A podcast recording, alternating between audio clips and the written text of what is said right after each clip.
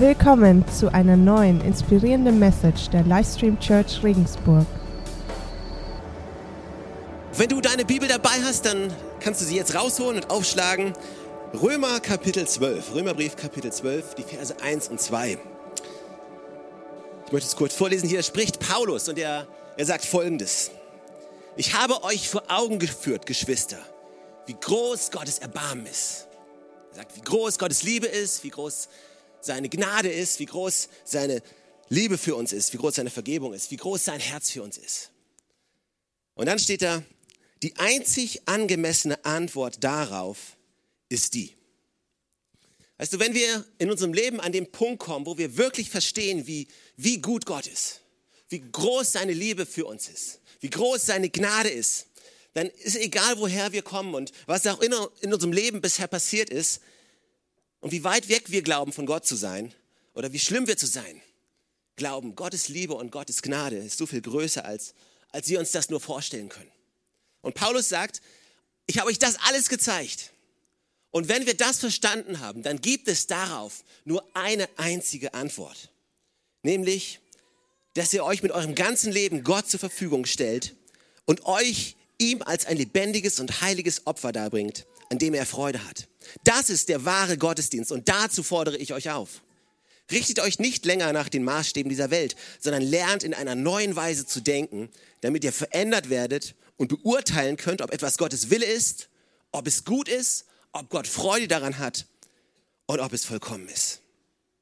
Gott, ich danke dir für dein Wort heute Morgen. Ich, ich danke dir für jeden Einzelnen, der heute gekommen ist. Und du kennst jede einzelne Geschichte von jedem Einzelnen. Du weißt, was in unserer Vergangenheit war und du weißt, mit was wir hierher kommen. Und ich danke dir so sehr, dass, dass unsere Vergangenheit nicht unsere Zukunft bestimmen muss, sondern dass deine und Liebe und deine Gnade dass das unsere Zukunft bestimmen kann. Und ich bitte dich, dass du unsere Herzen heute öffnest, dass wir ganz neu von dir hören, was du für uns und unser Leben bereithältst.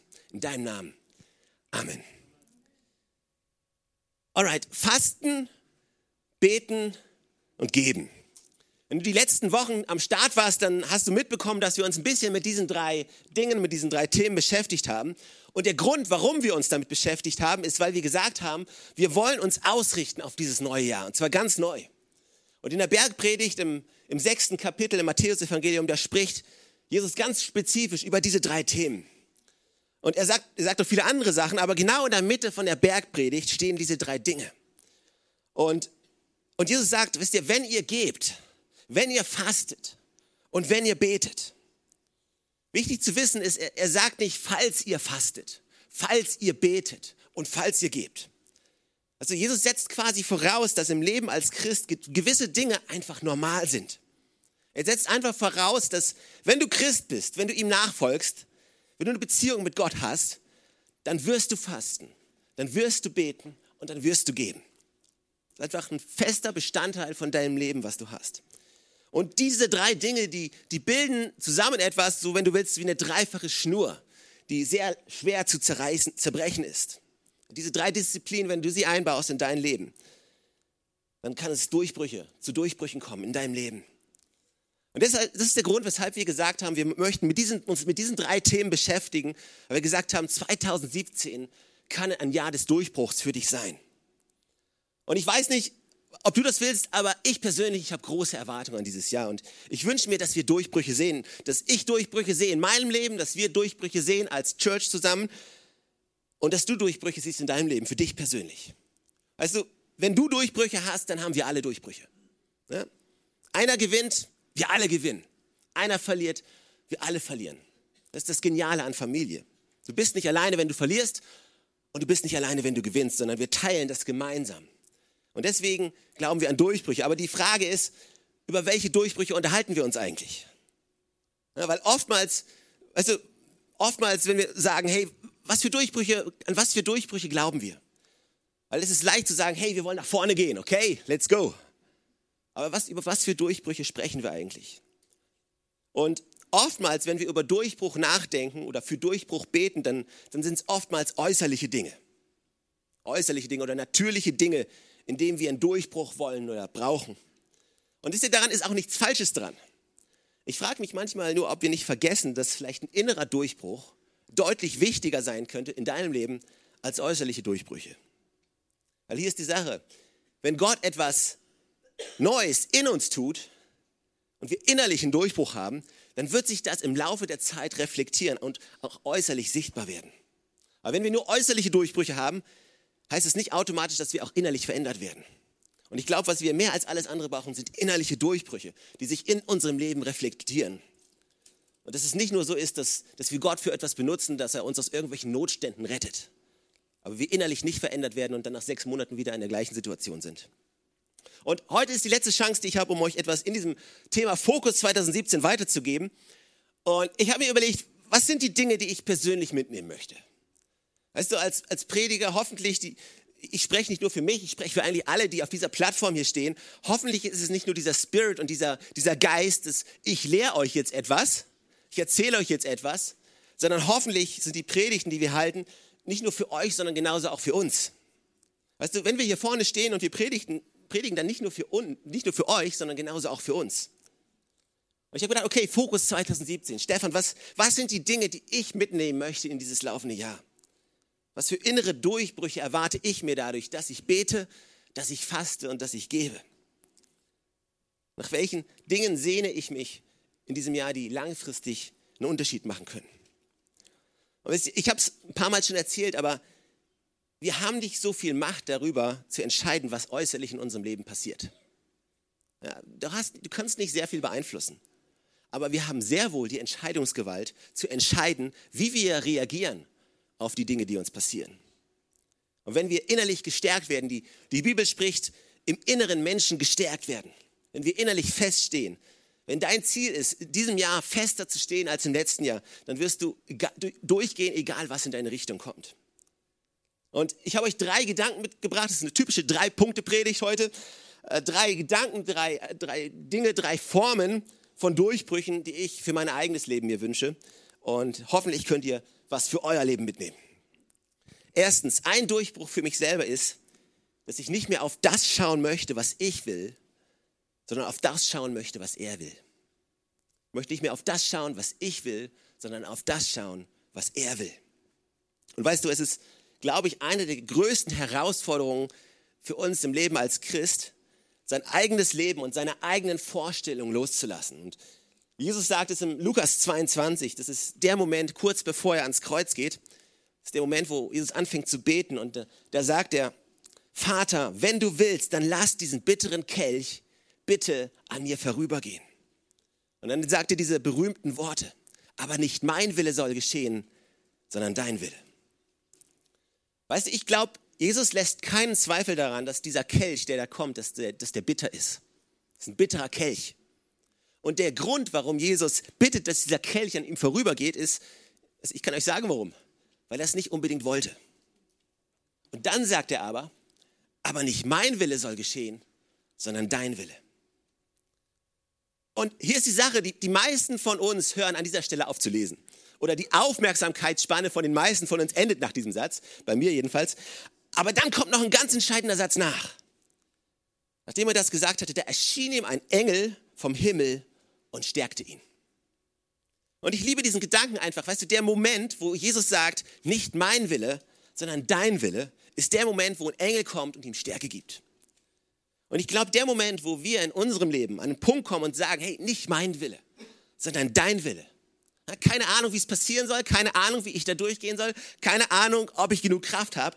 Aber das ist der Moment, an dem Gott kommt und das ist der Moment, an dem der Heilige Geist kommt und anfängt in uns zu wirken, uns eine, Kraft gibt, die wir alleine nicht aus uns erzeugen können. Aber weißt du, ist die Sache, es ist so einfach, das zu sagen. Dein Wille geschehe, nicht mein Wille. Ja, das, das fließt runter wie Öl. Aber was, wie ernst nehmen wir die Sache? Wie ernst meinen wir das wirklich? Weil weißt du, die Realität ist, wir als Christen sind manchmal genauso selbstsüchtig wie alle anderen auch. Wir verpacken es nur netter. Wir geben dem Ganzen so eine christliche Tarnkappe. Ja, anstatt dass wir sagen, mein Auto, mein Haus und mein Boot, sagen wir mein Traum, meine Vision, meine Gabe. Und was bleibt gleich? Meins. Wir, wir ändern ein bisschen, was wir wollen, aber es ist immer noch das, was wir wollen. Und wir denken, hey, das ist doch viel besser. Ja, mir, mir es nicht, nicht um, ich, ich bin doch viel heiliger. Mir geht es nicht mehr um mein Auto, mir geht es nicht mehr um mein Haus, mir geht es nicht mehr um mein Boot. Mir geht es nur noch um meine Gabe, um meine Vision und meinen Traum. Wenn der blöde Pastor davor nicht anerkennt, was meine Gabe ist, dann pff, weiß ich auch nicht, was dann passiert. Wahrscheinlich nicht viel. Aber hier ist die Sache. Sind wir wirklich bereit, loszulassen von dem, was wir glauben, was richtig ist? Und weißt du, es ist ja nicht, es ist ja nicht so, dass das so ungöttliche Dinge sind. Es, es gibt ja oftmals im Leben Dinge, wo wir der festen Überzeugung sind, das ist der Wille Gottes. Aber wir müssen immer wieder an einen Punkt kommen, wo wir realisieren, unser Verständnis vom Willen Gottes ist extrem begrenzt. Ja? Wir, sind, wir sind nun mal begrenzt. Dreh dich zu deinem Nachbarn um, schau ihm tief in die Augen und sag ihm, du bist begrenzt.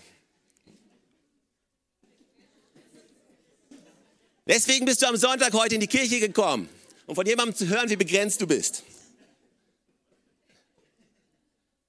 Aber weißt du, hier ist die Sache. Hier ist die Sache. Jesus gab ja nicht nur seinen eigenen Willen auf, sondern er gab auch den Willen vieler anderer auf. Weil die meisten Menschen, die meisten seiner Jünger, die mit ihm unterwegs waren, die waren der festen Überzeugung, das ist der Messias, das ist der neue König, das ist der König und er wird ein neues Königreich etablieren. Wie wurden Königreiche etabliert damals? Mit Menschen, mit Truppen, mit, mit Waffengewalt. Ja, die, diese Jungs, die waren ja festen Überzeugung. Wisst ihr, warum glaubt ihr, dass Petrus dem Typen das Ohr abgeschlagen hat? In dem Moment, kurz bevor Jesus, sie vor Jesus verhaften wollte, da kam Petrus, ja, hoho, und tsch, schlug dem Typen das Ohr ab. Die waren total in der Unterzahl. Die waren völlig in der Unterzahl. Die hatten nur ein Schwert dabei. Das war alles.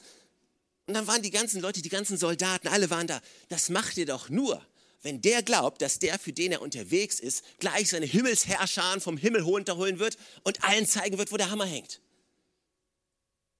Ja, Habe ich in der Schule schon gelernt. Du schlägst nur dann zu, wenn, der, wenn du in der Überzahl bist.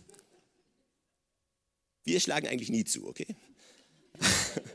okay. Aber, aber oftmals glauben wir, das muss doch der Wille Gottes sein. Es muss doch der Wille Gottes sein, dass sie geheilt wird. Es muss doch der Wille Gottes sein, dass, dass diese Ehe wieder, wieder hergestellt wird. Er muss doch, das, es muss doch der Wille Gottes sein, dass das oder jenes passiert. Aber dann zu sagen, weißt du was, auch meine Vorstellung ist, auch wenn es meine Vorstellung ist, dass das der Wille Gottes ist, muss ich immer wieder an einen Punkt kommen, wo ich, wo ich loslasse und sage, Gott ist doch, ist doch viel größer.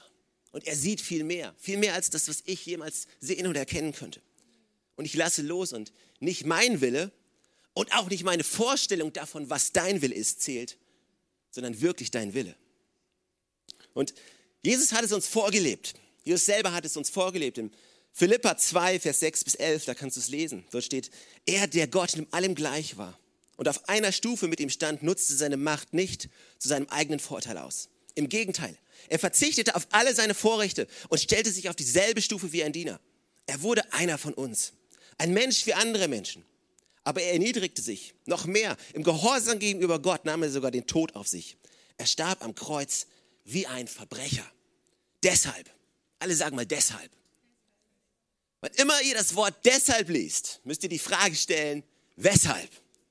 Ja, wann immer, Freunde, wann immer ihr in der Bibel das Wort deshalb lest, hört meine Stimme, die krächzt. Weshalb? Ja? Weil das Weshalb findet ihr meistens in den ein, zwei Versen davor. Und hier steht weshalb, weil er gehorsam war und Gottes Willen gesehen hatte und nicht seinen eigenen. Deshalb hat Gott ihn auch so unvergleichlich hoch erhöht und hat ihm als Ehrentitel den Namen gegeben, der bedeutender ist als jeder andere Name. Weißt du, Jesus hat seinen Willen aufgegangen, ist bis ans Ende gegangen, hat die tiefste Erniedrigung in Kauf genommen, die es überhaupt nur geht, zu sterben am Kreuz als ein Verbrecher. Warum? Für dich. Deshalb hat Gott ihn auch erhöht und hat ihn, hat ihn seinen Namen zu dem höchsten Namen gemacht, den es gibt, auf dem Himmel und in der Erde. Jesus ist bis ans Ende gegangen, hat seinen Willen für mich aufgegeben. Und wenn er das getan hat für mich, dann wird er mir auch die Kraft geben, dass ich es tun kann. Und egal wie groß die Herausforderung ist, egal in welchem Umstand. Warum? Weil er es für mich getan hat. Und jetzt wird es noch besser. Pass auf, in Epheser 2, im ersten, im, im zweiten Kapitel, Vers 1 bis 6, ist ein bisschen länger, aber ich lese es euch vor. Dort steht, auch euch hat Gott zusammen mit Christus lebendig gemacht. Ihr wart nämlich tot Tod aufgrund der Verfehlung und Sünden, die euer frühes Leben bestimmten. Ihr hattet euch nach den Maßstäben dieser Welt gerichtet und war dem gefolgt, der über die Mächte der unsichtbaren Welt zwischen Himmel und Erde herrscht. Jeden Geist, der heute in denen am Werk ist, die, die nicht bereit sind, Gott zu gehorchen. Wir alle haben früher so geliebt. So ließen uns, wir ließen uns den Begierden unserer eigenen Natur leiten und taten, wozu unsere selbstsüchtigen Gedanken uns drängten. Vers 4. Doch Gottes Erbarmen ist unbegreiflich groß. Wir waren aufgrund unserer Verfehlung tot, aber er hat uns so sehr geliebt, dass er uns zusammen mit Christus lebendig gemacht hat. Ja, es ist nichts als Gnade, dass ihr gerettet seid. Zusammen mit Jesus Christus hat er uns vom Tod auferweckt und zusammen mit ihm hat er uns schon jetzt einen Platz in der himmlischen Welt gegeben, weil wir mit Jesus Christus verbunden sind. Jesus gab seinen Willen auf, ging bis ans Ende und wurde deshalb erhöht.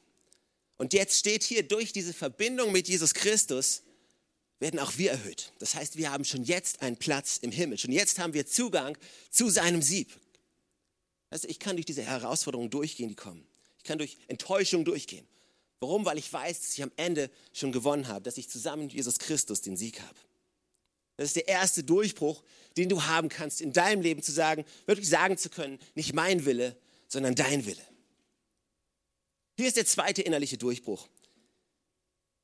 Nicht auf das zu schauen, was andere sagen oder denken, sondern auf das zu schauen, was er sagt, was er denkt. Weißt du, so schnell machen, kommen wir an den Punkt, dass wir unsere Identität und unseren Selbstwert davon abhängig machen, was andere über uns denken. Ja, unser, unser Selbstvertrauen steigt, wenn andere denken, wir sind super. Und unser Selbstvertrauen sinkt, wenn wir hören, dass, dass andere denken, dass wir nicht so gut sind. Aber an den Punkt zu kommen, einen innerlichen Durchbruch zu haben, wo dein innerliches Selbstwertgefühl, dein Mut und deine Identität nicht von dem abhängig sind, was andere sagen, also es ist einer der größten Durchbrüche, die du haben kannst, wenn du sagst, hey, ich habe meine Identität in ihm gefunden. Wenn ihr euch an die Predigt über, über Gebet erinnern könnt. Was habe ich gesagt? Gebet oder eines der Bilder, die ich gegeben habe, ist, Gebet ist ein Ort, an dem du gehst, damit du Gottes Stimme hören kannst, die über dir ausspricht. Du bist mein geliebter Sohn. An dir, an dir habe ich wohlgefallen. Weißt du, wenn wir beten, dann beten wir nicht, um Gott von irgendwas zu überzeugen. Denn wir suchen seine Gegenwart, damit er seinen Namen über uns aussprechen kann. Damit wir daran erinnert werden, wer wir wirklich sind. Weil wenn er mir im Privaten Zustimmung gibt, dann brauche ich nicht Zustimmung in der Öffentlichkeit. Weißt du, als, als Gott über Jesus ausgesprochen hatte, als Jesus getauft wurde, hat sich der Himmel geöffnet und Gott hat darüber ausgesprochen, das ist mein geliebter Sohn, an dem ich wohlgefallen habe. Also das hat er nicht für Jesus gemacht. Das war nicht der Moment, wo Jesus gesagt hat, hey, yes, super, endlich sag das mal. Sondern das hat Jesus jedes Mal gehört, wenn er sich zurückgezogen hat mit Gott. Jedes Mal, wenn Jesus sich zurückgezogen hat, hat er diese Worte gehört. Du bist mein geliebter Sohn, an dir habe ich wohlgefallen. Du bist mein geliebter Sohn, an dir habe ich wohlgefallen. Du bist mein geliebtes Kind, an dir habe ich wohlgefallen. Jedes Mal, wenn du dich zurückziehst und seine Stimme hörst, dann kannst du diese Stimme hören, die die Identität gibt. Nicht das, was andere sagen. Weißt du, Paulus, Paulus redet im Korintherbrief, er redet im ersten Korintherbrief über die Rolle als Apostel oder die Rolle, die sie einnehmen als Apostel, um das Evangelium zu verkünden und darüber, wie wichtig diese Aufgabe ist. Und er sagt Folgendes im Kapitel 4. Allerdings hat es für mich keinerlei Bedeutung, welches Urteil ihr über mich fällt oder ob sonst irgendeine menschliche Instanz über mich zu Gericht sitzt. Nicht einmal ich selber maße mir ein Urteil über mich an. Paulus sagt hier im quasi im Endeffekt, ich habe die Aufgabe und die erfülle ich so gut ich kann. Aber mir ist wurscht, was irgendjemand anderes über mich sagt oder über mich denkt. Aber dann sagt er noch, aber mir ist auch wurscht, was ich selber über mich denke. Und das müssen viele von euch hören, Leute. Wir, weil wir, wir kommen oftmals an einen Punkt, wo wir sagen, ah, come on, ist mir egal, was andere sagen. Was andere über mich denken, pff, ist mir wurscht. Ja, aber dir ist schon sehr wichtig, was du selber über dich denkst. Und viele Leute gehen in ihrem Leben und halten nicht sehr viel von sich selber. Und sehen sich regelmäßig als Versager an und leiden unter Depressionen, einem niedrigen Selbstwertgefühl, weil sie ihr eigenes Urteil fällen. Regelmäßig. Und Paulus beschreibt hier quasi diesen Gerichtsraum und er sagt, ich wüsste zwar nicht, dass ich mir etwas hätte zu Schulden kommen lassen, aber damit bin ich noch nicht gerechtfertigt. Entscheidend ist das Urteil, dass der Herr über mich spricht. Er malt quasi hier dieses Bild von dem Gerichtssaal und er sagt, hey, in diesem Gerichtssaal, da gibt es einen Ankläger und da gibt es einen Verteidiger und da gibt es einen Richter. Und er sagt, aber ich bin nicht in diesem Gerichtssaal. Denn der Richterspruch über mein Leben, der wurde bereits gesprochen. Gott hat mich bereits für nicht schuldig empfunden. Aber hier ist das, was wir oftmals machen. Wir als Christen, wir gehen jeden Tag in diesen Gerichtssaal. Und jeden Tag stellen wir uns irgendwelchen Anfechtungen. Jeden Tag stellen wir uns dem Ankläger und versuchen uns irgendwie zu verteidigen. Jeden Tag. Und Paulus sagt, warum? Ich bin schon längst freigesprochen. Ich muss da nicht mehr hin. Das Urteil ist, ist bereits gesprochen. Ich muss mich nicht selber mehr rechtfertigen. Weißt du, wenn du mit irgendjemandem redest, der mal vor Gericht war und im Gerichtssaal saß auf der Anklagebank und der nachher freigesprochen wurde, der läuft raus und der ist super happy. Und glaub mir, der will da nicht wieder zurück. Also ich glaube, kein Angeklagter, der freigesprochen wird, der sagt, oh, das war cool, komm, da gehen wir morgen gleich wieder hin. Das ist eine super Sache. Ich fühle mich so angespannt und ich liebe dieses Gefühl der Ungewissheit. Das machen wir. Das sagt doch keiner. Könnt ihr mir folgen? Wir Christen machen es jeden Tag. Wir zerren uns immer wieder in diesen Gerichtssaal und lassen zu, dass, Ankl dass die Anklage Dinge über uns ausspricht, obwohl der Richterspruch schon längst gesprochen wurde. Ich beweise es euch auch im Kolosser 2, Vers 14.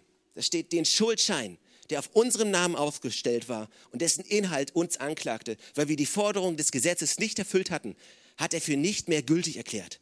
Er hat ihn ans Kreuz genagelt und damit für immer beseitigt. Weißt du, du bist freigesprochen. Du musst nicht mehr zurück in diesen, in diesen Gerichtssaal. Du musst dich nicht jedes Mal rechtfertigen vor anderen. Ja, hoffentlich haben die eine gute Meinung von mir. Ich hoffe, dass ich eine gute Meinung von mir selber habe. Ich hoffe, dass Gott eine gute Meinung von dir hat. Weißt du, Gott hat eine sehr gute Meinung von dir. Gott denkt, du bist absolut genial. So genial, dass er seinen einzigen Sohn für dich ans Kreuz geschickt hat. Das ist eine der größten Durchbrüche, die du haben kannst. Einer von den Sachen, die dir mehr Freiheit geben wird als alles andere ist, nicht mehr abhängig zu sein von dem, was er sagt, was sie sagt, von dem, was er denkt, was, was, was die denken, sondern zu wissen, ich weiß, wer ich bin und ich weiß, er, ich habe meine Identität in ihm und er gibt mir mehr Freiheit. Freiheit als jeder andere.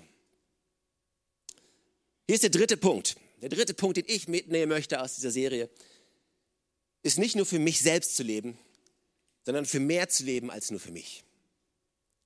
Und es vielleicht in biblische Worte zu fassen, nicht für irdische Erfolge, nicht für irdischen Lohn zu leben, sondern für himmlische Schätze. Matthäus 6, Vers 19, da, das, da redet Jesus darüber und er sagt, sammelt euch keine Reichtümer hier auf der Erde, wo Motten und Rost sie zerfressen und wo Diebe einbrechen und sie stehlen. Sammelt euch stattdessen Reichtümer im Himmel, wo weder Motten noch Rost sie zerfressen und wo auch keine Diebe einbrechen und sie stehlen. Denn wo dein Reichtum ist, da wird dein Herz sein. Hier die Frage an dich. Was ist die treibende Kraft in deinem Leben? Wofür stehst du jeden Tag auf? Wofür arbeitest du? Wofür gibst du das Beste? Was sind die Dinge, die dich antreiben? Tust du es, um irdischen Lohn zu bekommen? Um irdische Anerkennung zu bekommen? Oder lebst du für mehr als das, was, was diese Welt dir geben kann? Lebst du für mehr als für das? Also ich war heute Morgen früh hier und als ich ankam, da sah ich schon, Jan war draußen, hat, hat dieses Equipment ausgepackt und kurze Zeit später kamen Barbara und die anderen vom Team und früh morgens an einem Sonntag. Und die einzige Frage, die du stellen musst, ist, ist weshalb? Ich meine ehrlich, an einem Sonntagmorgen, der einzige Tag, wo du nicht zur Arbeit musst, wo du, wo du eigentlich ausschlafen könntest. Ich weiß nicht, wie früh die Leute aufgestanden sind, um hierher zu kommen. Weshalb eigentlich? Ich kann euch sagen, weshalb. Aber sie verstanden haben, dass sie für mehr leben als nur für das hier. Dass es um mehr geht als um Sonntagmorgen ausschlafen. Weil sie verstanden haben, dass, dass es Menschen gibt, die Jesus Christus noch nicht kennen weil sie verstanden haben, dass die Kirche der Ort ist, den Gott benutzen will, um, um seine Message in diese Welt zu bringen. Weil sie verstanden haben, dass sie hineingeboren wurden in eine Familie, eine Rolle zu erfüllen haben in dieser Familie. Gaben haben, Talente haben, die sie einbringen möchten in diese Familie. Also jeder hat etwas zu bringen. Jeder hat etwas zu geben. Deswegen. Deswegen. Weil ich verstanden habe, dass ich für mehr lebe als nur für mich selber. Also weshalb kommen wir am Sonntagmorgen? Weshalb geben wir alles? Weshalb stretchen wir uns? Weshalb fordern wir uns heraus? Weil, weil die Message von Jesus Christus ist die beste Message, die es überhaupt nur gibt. Und wir bereit sind, diese einzige angemessene Antwort zu geben darauf, dass Jesus sein Leben gegeben hat, ist unser eigenes Leben zu geben als ein heiliges Opfer, für ihn zu geben. Für mehr zu leben als nur für dich selber. Weißt du, wenn du einmal geschmeckt hast, wie, wie gut Gott ist, was Gott für dich parat hat, glaub mir, dann stehst du jeden Morgen gerne auf. Hey, ist nicht so, dass ich nicht gern ausschlafe. Ja, ich bin da ziemlich entspannt. Meine, meine Persönlichkeit ist nicht die, dass ich jeden Morgen um sechs wie eine Sprungfeder aus dem Bett hüpfe und sage, komm on, lass uns loslegen. Was machen wir? Was gibt's zu tun? Lass uns was Neues anschieben.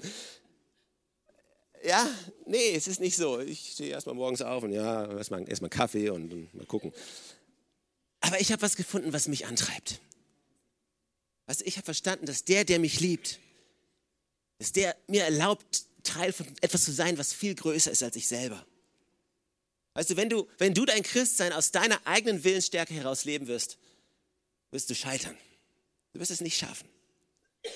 Aber Gott gibt dir die Kraft. Und weißt du, Gott malt ein Bild, was so viel größer ist als das, was du dir vorstellen kannst. Und wenn du das verstehst, dann, dann, dann wirst du gerne morgens aufstehen. Dann wirst du eine Kleingruppe leiten. Dann wirst du dich in Menschen investieren. Dann wirst du in ein Team springen dann wirst du anfangen zu geben. Nicht nur finanziell, sondern auch von deiner Kraft, von deiner Energie. Weil ich verstanden habe, dass ich für mehr lebe als nur für mich selber. Ich bin errettet und berufen nach Gottes Absicht. Ich frage mich, ob du bereits so ein spannendes Leben führst. Weißt du, glaub mir, Gott, Gott ist ein Gott, der alles geschaffen hat. Gott hat das Universum geschaffen. Gott ist riesengroß. Glaubst du wirklich, dass Gott dir ein kleines Leben geben möchte? Dich in eine Form pressen möchte? Sagt, hey, pass auf, ich bin Gott, ich habe alles geschaffen, aber du bist bloß Mensch, bleib du mal schön klein. Glaube ich nicht. Ich glaube, Gott möchte dich teilhaben lassen an seiner Größe. Und in das in 2017 zu erleben, brauchst du innerliche Durchbrüche. Nicht abhängig zu sein, was andere Leute über dich sagen oder denken. Nicht abhängig sein, zu sein von deinem eigenen Willen, sondern anfangen, für mehr zu leben als nur für dich selber. Und wenn wir beten und wenn wir fasten und wenn wir geben, dann hoffentlich nicht nur aus, um irgendwelche religiösen Handlungen irgendwie durchzuführen, sondern dass es ein Ausdruck von einem Herzenswunsch von uns ist, zu sagen, Gott, ich möchte dich verstehen. Ich will, ich will dich mehr kennen. Ich will deine Stimme in meinem Leben hören. Warum stehen wir nicht gemeinsam aus? Das sind die Sachen, die ich mitnehme, für mich selbst, für mich, die ich mir verspreche für dieses Jahr.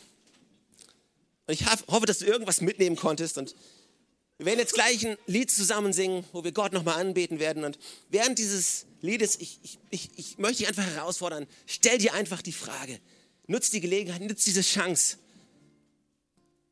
Gott zu fragen, was, was willst du für mich in diesem Jahr? Was ist der innerliche Durchbruch, den ich in meinem Leben haben kann? Für mehr zu leben als nur für mich selber. Diese Bereitschaft, von den eigenen Vorstellungen Abstand zu nehmen und ihm ganz zu vertrauen. Jesus, danke für jeden Einzelnen hier. Danke, dass, dass du für jeden Einzelnen eine Message hast. Danke, dass du zu jedem Einzelnen sprechen möchtest. Danke, dass du größer bist als das, was wir uns vorstellen können. Und danke, dass du mit uns mitgehst. Gott, ich bitte dich für jeden Einzelnen, dass wir deine Stimme hören, dass du zu jedem Einzelnen sprichst, dass wir innerliche Durchbrüche hören, dass wir mehr und mehr so werden, wie du möchtest. Nicht, weil wir es wollen, nicht, weil wir es selber machen möchten, sondern weil du uns veränderst. In deinem Namen. Amen.